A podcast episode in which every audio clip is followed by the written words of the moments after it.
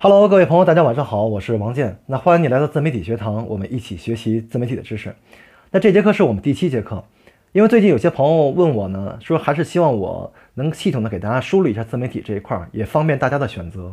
因为自媒体有好几种类型，也有很多平台，大家不知道哪个平台更适合自己。那今天给大家录制这样一个视频。首先说什么是自媒体啊？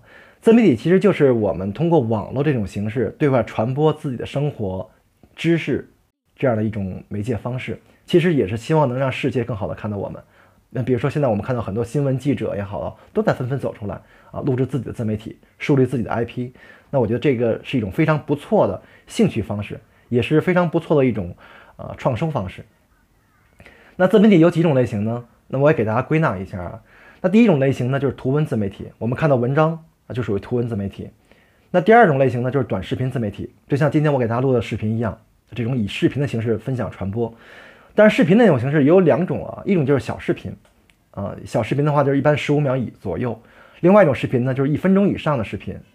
那现在小视频很火爆啊，比如说在抖音啊，比如在这个火山啊，这种在小视频以小视频作为传播主导的啊，包括在快手。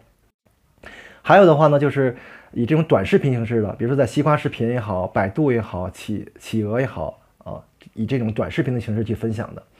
那第三种自媒体呢，就是这种图集自媒体。什么叫图集自媒体呢？就是比如说今天我很擅长摄影，那我可以拍一些精美的图片也好，那我传到一些相关的网站，那这些网站的话呢，也会相应的给你版权下载的版权或是广告的流量的收入。那第四种自媒体呢，就是音频自媒体。音频自媒体的话，我们听到的很多，比如说像喜马拉雅、千聊，呃，还有是荔枝。还有蜻蜓等这一类的音频自媒体，还有什么懒人听书啊？就如果你觉得你的声音很好听，你也可以去用音频的形式对外传播自己的知识，也可以，也没问题。所以大家也可以看看自己更适合哪一种自媒体，更喜欢哪种的自媒体。那现在自媒体的平台也很多，那比较大的几个平台的话呢，呃，一般的像百家号、企鹅号、大鱼号。还有今日头条，那这四个号应该说是属于是一线的这个自媒体的平台。你在这些平台，你是分享你的这个文章也好、图集也好、视频也好，你都能获取相关的收入的。那谈到收入这块，我们聊一聊啊。那自媒体人这个收入能赚多少钱呢？那一般的头部作者的自媒体人收入其实挺高的啊，一般月收入十万以上都是很正常的。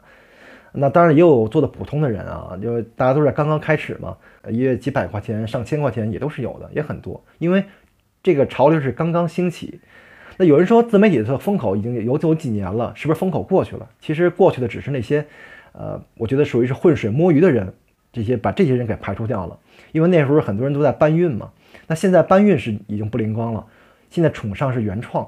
无论你说是做剪辑素材的原创，还是你是亲自手写的原创，崇尚这些。原创的这些作者，那所以说风口一直在。那自媒体的现在人群有多少人呢？呃，大概据统计啊，现在在这些平台上自媒体的人数大概也就在三百万人，三百万人左右啊。实际上真正在做事儿的人也就一百万人，做得好的人的话呢，其实也不是很多啊。头部作者很也只是只是那一小批而已，真正的都是在呃一点一点摸索在开始，所以机会风口还是很大的。那对于我们大家来说的话呢，如果你今天刚刚进入自媒体呢，其实你也可以呃注册这几个大平台的号。如果你擅长一些文艺啊、演唱、跳舞，你也可以进入一些小视频，也是可以的。因为未来其实一定是一个短视频的一个时代，因为短视频现在比较风口正盛，而且很多平台也正在也支持短视频。为什么抖音那么火呀？大家可以看得出来，因为现在很多人不太喜欢看文章，更喜欢看一些比较有动感的东西啊，所以这就是短视频风口。这个正盛的原因啊，那对于我们刚刚的新手来说的话呢，你可以首先先注册这几个平台，那的话呢，可以尝试一些写作的东西啊，用用我们之前讲过关于写作这一块啊，尝试一些写作或尝试一些拍一些视频，可以一点点发上去啊，你可以选择三四个平台，不要选择太多。如果你前期的时候，你可以选择一个平台，或者是以分发的形式分发到两三个平台，以这种形式先尝试摸索一阵儿。